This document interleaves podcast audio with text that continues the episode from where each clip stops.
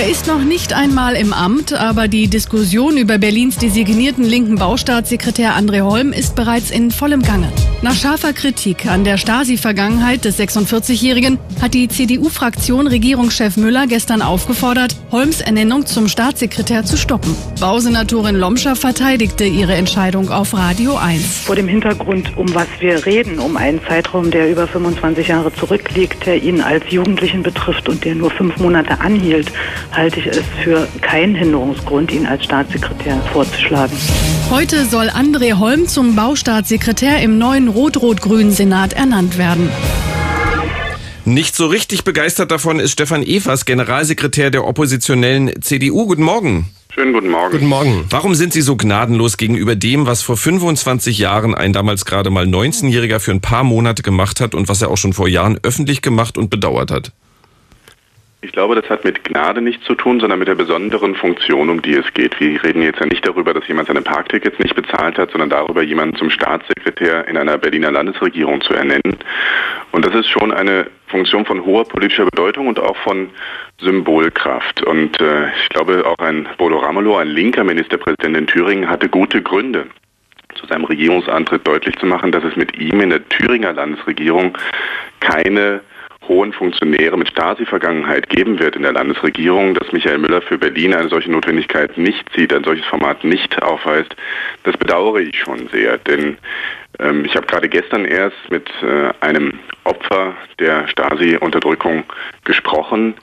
Man unterschätzt oft, wie präsent diese Zeit den Menschen noch ist. Man unterschätzt, was es für sie bedeutet, wenn nun, auch wenn es so lange zurückliegen mag, jemand mit einer ähm, hauptamtlichen Stasi-Vergangenheit in ein Berliner Regierungsamt gerufen wird. Das ist ein Punkt. Ein anderer ist aber, dass ähm, ungeachtet dessen, dass, dass dieses Kapitel seiner Vergangenheit lange zurückliegen mag, ähm, wir es ja auch mit jemandem zu tun haben, der noch bis in die jüngste Zeit hinein zum Beispiel Hausbesetzungen als ein probates Mittel sozialer Wohnungspolitik propagiert hat. Und auch das halte ich für die Berufung in ein Beamtenverhältnis äh, für völlig unvereinbar. Kommen wir zurück zu dem konkreten Vorfall, um den es ja momentan dann geht. Sie sind in Nordrhein-Westfalen geboren, Herr Evers, können also nicht richtig nachvollziehen, wie man als Teenager mit der Stasi in Kontakt geraten kann. Wenn Sie jetzt so fordernd auftreten, wie auch jetzt hier im Interview gerade wieder, besteht nicht die Gefahr, dass Sie von vielen Menschen mit Ostbiografie als Besserwessi wahrgenommen werden?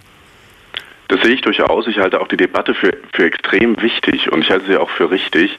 Äh, ungeachtet ähm, dessen, was jetzt persönlichen Erfahrungshintergrund angeht, habe ich eben Menschen in meinem Umfeld, die Zeitzeugen, die ja auch Opfer dieser Zeit waren. Und äh, das macht schon sehr nachdenklich, wenn man vor Augen geführt bekommt, dass es sie tatsächlich persönlich berührt, dass es für sie schmerzhaft ist, jetzt zu erleben, dass so unverkrampft mit einer Stasi-Vergangenheit umgegangen wird. Mhm. Für mich der wichtigere Punkt ist aber tatsächlich auch darüber zu diskutieren, welche Entwicklung hat es denn seitdem gegeben? Was hat es denn neben dem Bedauern über diese ähm, Stasi-Jugend äh, in der Biografie von Herrn Holm ansonsten gegeben, was wir in die Bewertung einbeziehen müssen. Und da ist das linksextreme Kapitel eines, das ich ernst nehme und das für mich genauso ein Hinderungsgrund ist, Herrn Holm in eine Beamtentätigkeit in so hohe Funktionen zu berufen. Sie sind CDU-Mitglied. Sie haben gerade von einer herausgehobenen Position als Staatssekretär bei Herrn Holm gesprochen. Ihr Parteifreund Wolfgang Schäuble hat im Alter von 51 Jahren eine illegale Barspende in Höhe von 100.000 Mark angenommen und darüber später den Bundestag belogen. Heute ist der Mann Bundesfinanzminister.